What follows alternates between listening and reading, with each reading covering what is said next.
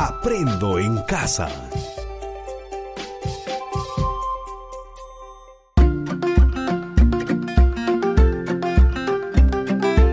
Queridos estudiantes, los invitamos a participar en el desarrollo de las sesiones de aprendizaje que hemos preparado para ustedes. Aprendo en casa.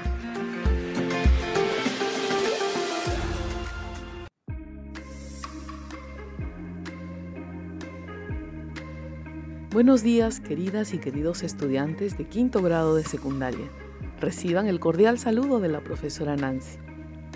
Estoy segura que todas y todos seguimos cumpliendo con las indicaciones para protegernos y proteger a nuestras familias. La prevención está en tus manos. Recuerda que tú puedes hacer la diferencia. Lávate las manos frecuentemente con agua y jabón por 20 segundos como mínimo. Mantén el distanciamiento social. Usa la mascarilla de protección cada vez que salgas a la calle y procura no tocarte la cara con las manos sucias. El virus ingresa a tu organismo a través de la boca, nariz y ojos.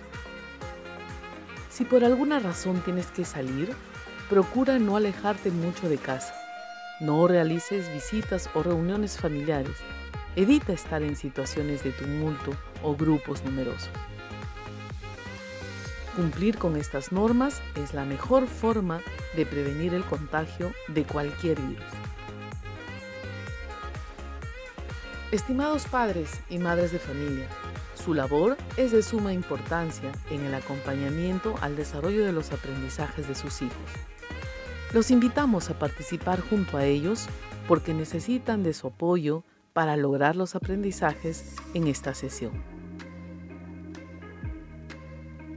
Estimado docente, es importante que sigas la secuencia de la sesión radial para que puedas apoyar el trabajo de tus estudiantes y brindar orientaciones, acompañamiento y retroalimentación a las actividades de esta sesión y lograr el reto de la experiencia de aprendizaje. Recuerda que puedes aclarar conceptos y fortalecer el desarrollo de la competencia. Estimados estudiantes, antes de iniciar con la sesión radial, te recomendamos lo siguiente. Prepara anticipadamente un espacio para que puedas trabajar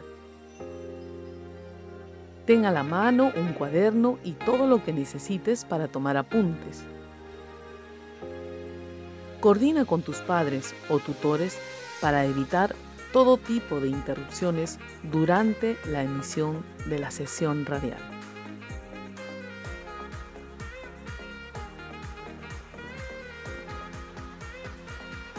Esta sesión es parte de la experiencia de aprendizaje gestionando nuestras cuencas la sesión de hoy corresponde al área de ciencias sociales y tiene como título Explicamos la relación de las cuencas con los sistemas productivos de nuestra comunidad o región. Volvamos a ver de qué trata nuestra sesión de hoy para que puedas tomar nota de ello. Explicamos la relación de las cuencas con los sistemas productivos de nuestra comunidad o región. El propósito es explicamos la relación entre los sistemas productivos y las cuencas de mi comunidad o región.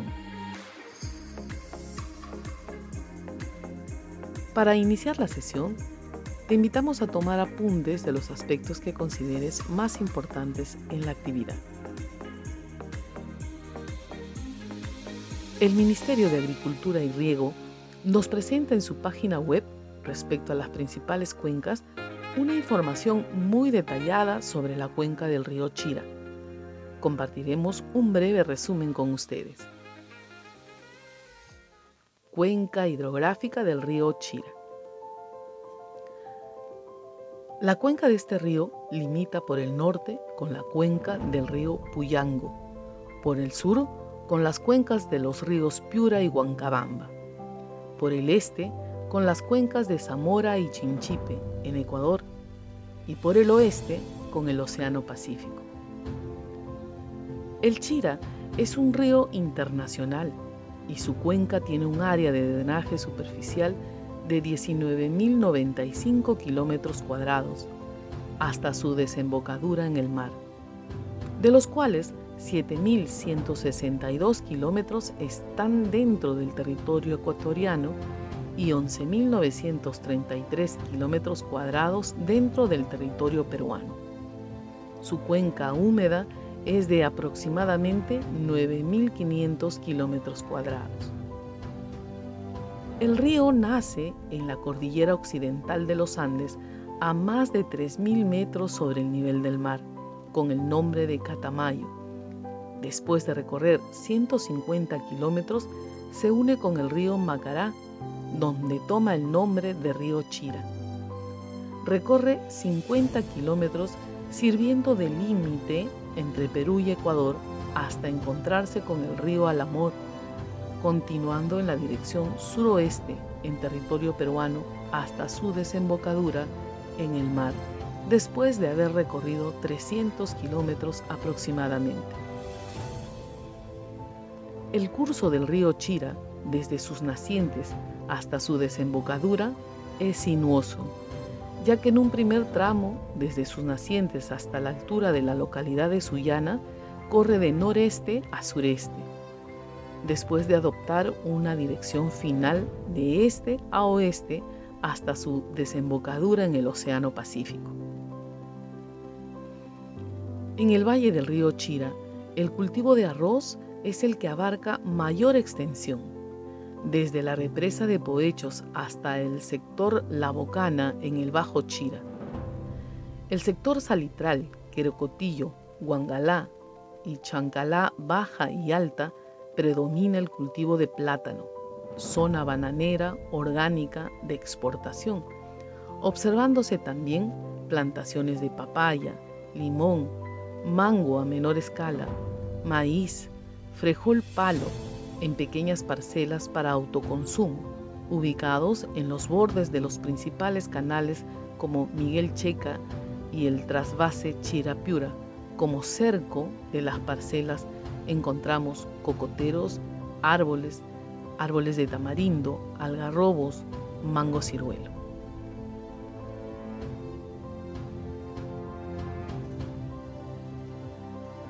¿Conoces el recorrido y afluentes de las cuencas cercanas a tu comunidad o región? ¿Qué actividades productivas se desarrollan gracias a las cuencas cercanas a tu comunidad y región? Esta lectura sobre la cuenca del río Chira nos permite reflexionar que una cuenca puede abarcar territorios de muchas regiones y hasta países.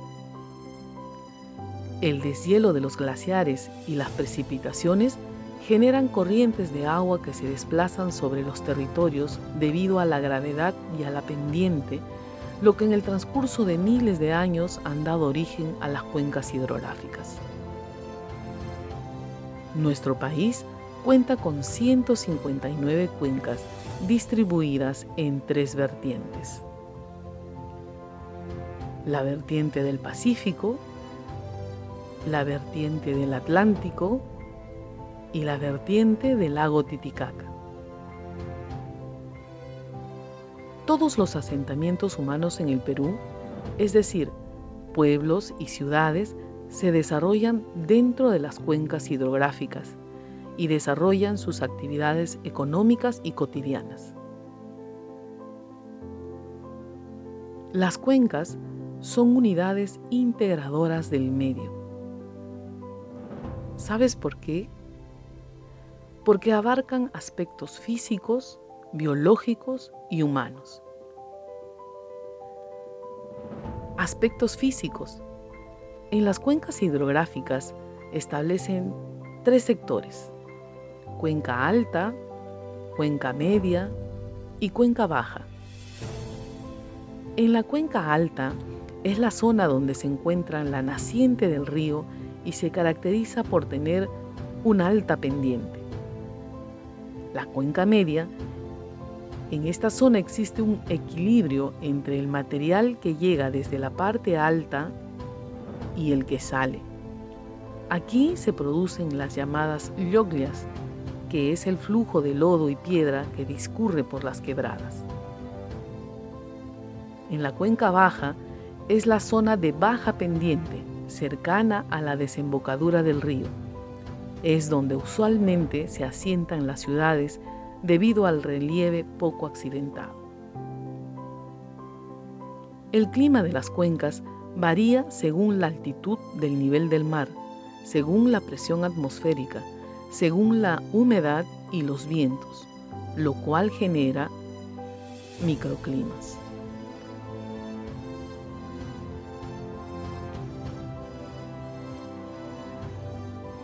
Aspectos biológicos. La presencia de vida se relaciona con las condiciones favorables para su desarrollo, principalmente los climas templados y suelos con nutrientes. El componente vegetal dependerá de la calidad del suelo, temperatura, radiación solar y abastecimiento de agua. El componente animal dependerá de la disponibilidad de alimento, lugares para cobijarse y el clima amigable. La parte media y baja de las cuencas suelen tener mayor diversidad biológica. Aspecto humano. El ser humano y sus actividades suelen establecerse en las partes media y baja de las cuencas debido a las características del relieve y a los climas templados y cálidos.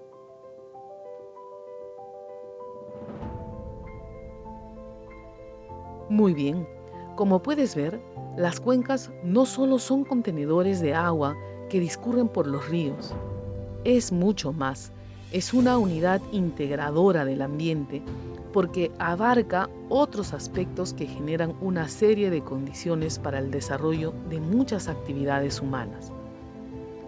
Las cuencas hidrográficas contienen abundantes recursos que pueden ser aprovechados por el ser humano esto, estos recursos pueden ser el agua dulce de las cuencas, que suelen tener mayor pureza en las partes altas debido a la cercanía de su origen, el aire que favorece el desarrollo de la vida, el suelo cuyos componentes orgánicos e inorgánicos lo hacen más fértiles, y el recurso biológico que consiste en la presencia de animales, vegetales que sirven de alimento a las poblaciones humanas.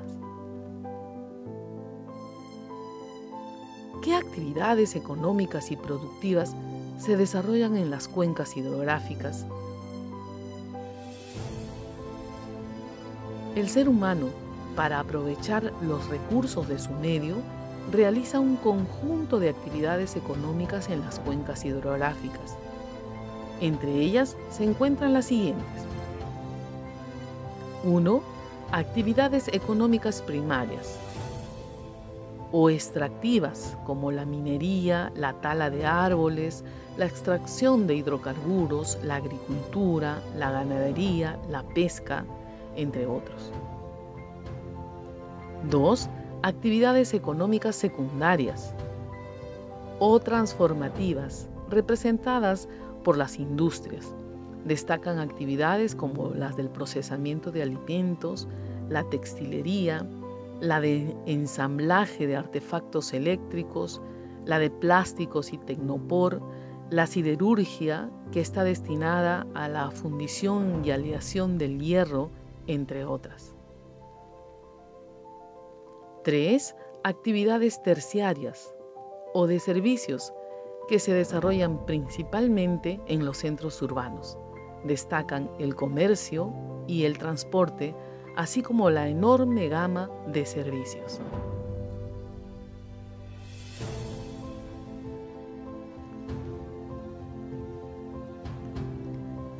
Los recursos naturales de las cuencas están relacionados entre sí y pueden ser muy sensibles ante las actividades que realiza el ser humano, pues se degradan o desaparecen fácilmente cuando existen agentes contaminantes o se altera el ecosistema.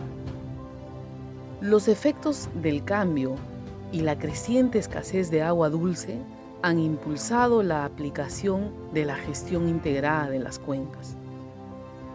Las potencialidades que nuestras cuencas tienen pueden ser aprovechadas en beneficio de la población, pero a la vez se debe generar un menor impacto para garantizar la existencia de los recursos para el futuro. Por ello, es necesario aplicar una adecuada gestión de cuencas para garantizar un uso sostenible de sus recursos. Es importante que identifiques las cuencas en tu comunidad o región. ¿Cuáles son las actividades económicas productivas que se desarrollan? Y analizar cómo se están afectando para que puedas plantear acciones de mejora. Recuerda que el producto final de esta experiencia de aprendizaje es elaborar un plan de acción para mejorar la gestión de cuencas en tu comunidad.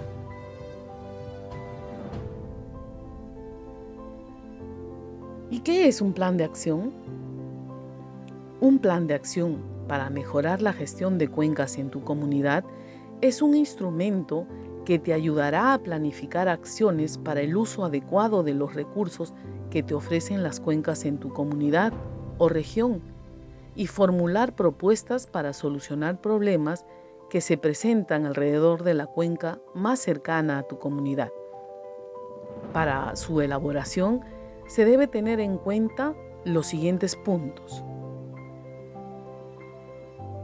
Descripción de la problemática en la cuenca de tu comunidad.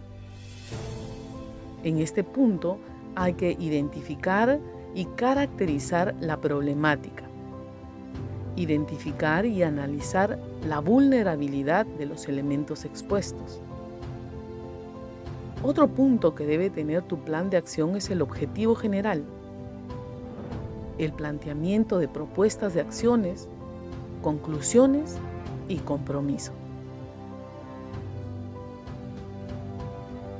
En la sesión de hoy analizaremos cómo formular un objetivo general para nuestro plan de acción.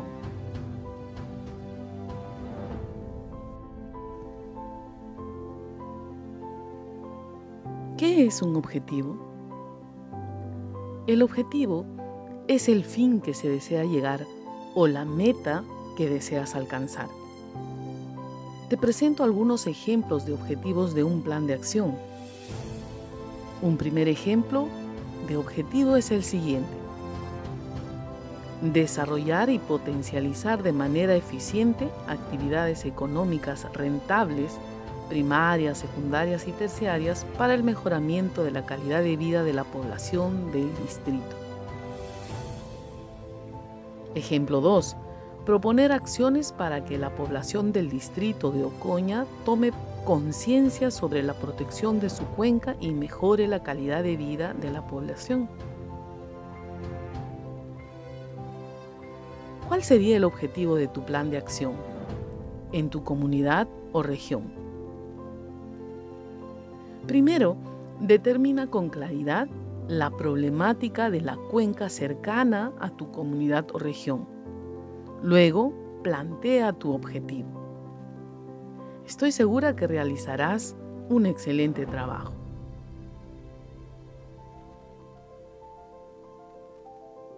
Para concluir, tenemos que mencionar lo siguiente.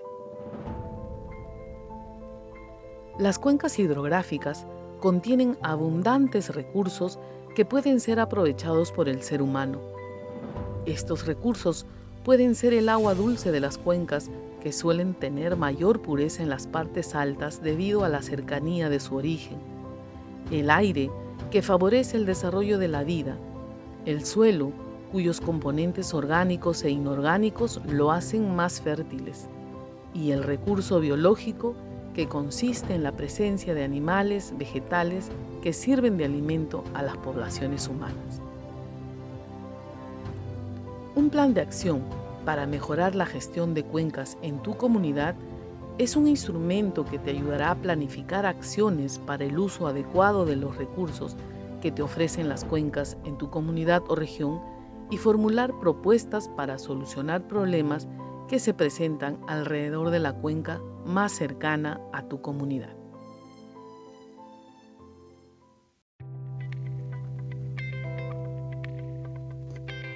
¿Qué te pareció lo tratado? ¿Qué aprendizajes te llevas? ¿Cómo hemos aprendido? Muy bien, escribe una razón importante de lo tratado en esta sesión para que tengas un registro en tu portafolio.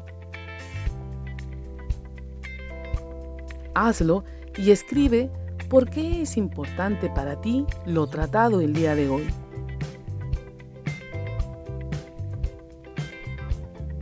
¿Cuáles son las ideas más resaltantes de lo presentado?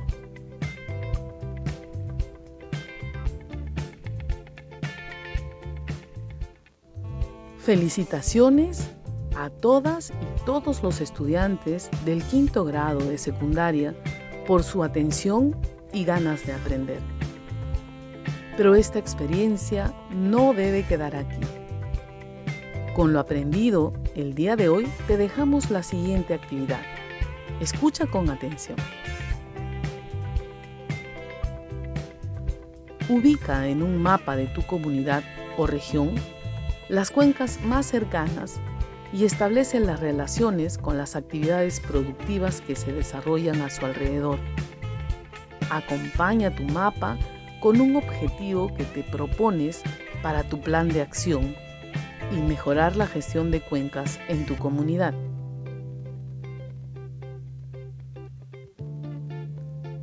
No te preocupes, vamos a volver a revisar cuál es la actividad del día de hoy para que puedas tomar nota. Ubica en un mapa de tu comunidad o región las cuencas más cercanas y establece las relaciones con las actividades productivas que se desarrollan a su alrededor. Acompaña tu mapa con un objetivo que te propones para tu plan de acción, para mejorar la gestión de cuencas en tu comunidad.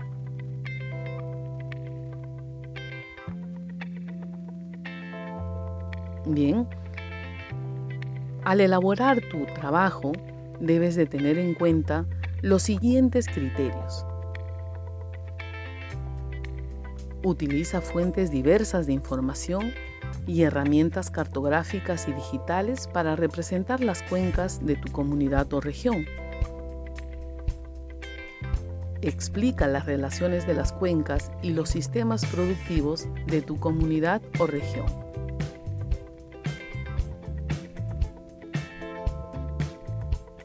Para desarrollar la actividad, revisa tus apuntes de lo trabajado el día de hoy. Pon en práctica toda tu creatividad y recuerda que puedes recibir la orientación de tu profesor o profesora para concluir con éxito la actividad. Una vez concluida la actividad, envía tu trabajo a tu profesor o profesora por el medio acordado y guárdalo en el portafolio o cuaderno que tengas designada para esta área. Te recuerdo nuevamente que puedes recibir ayuda de tus familiares y la orientación de tu profesor o profesora. Sé que realizarás un excelente trabajo.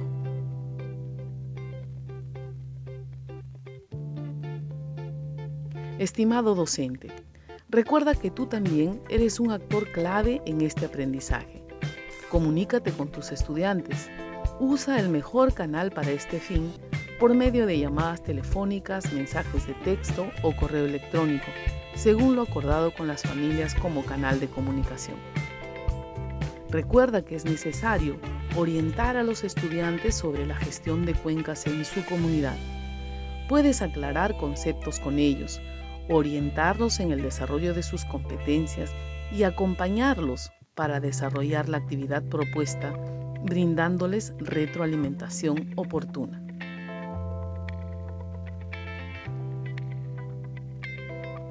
Estimados estudiantes, esperamos que esta experiencia vivida te ayude a fortalecer tus competencias. Hasta nuestro próximo encuentro.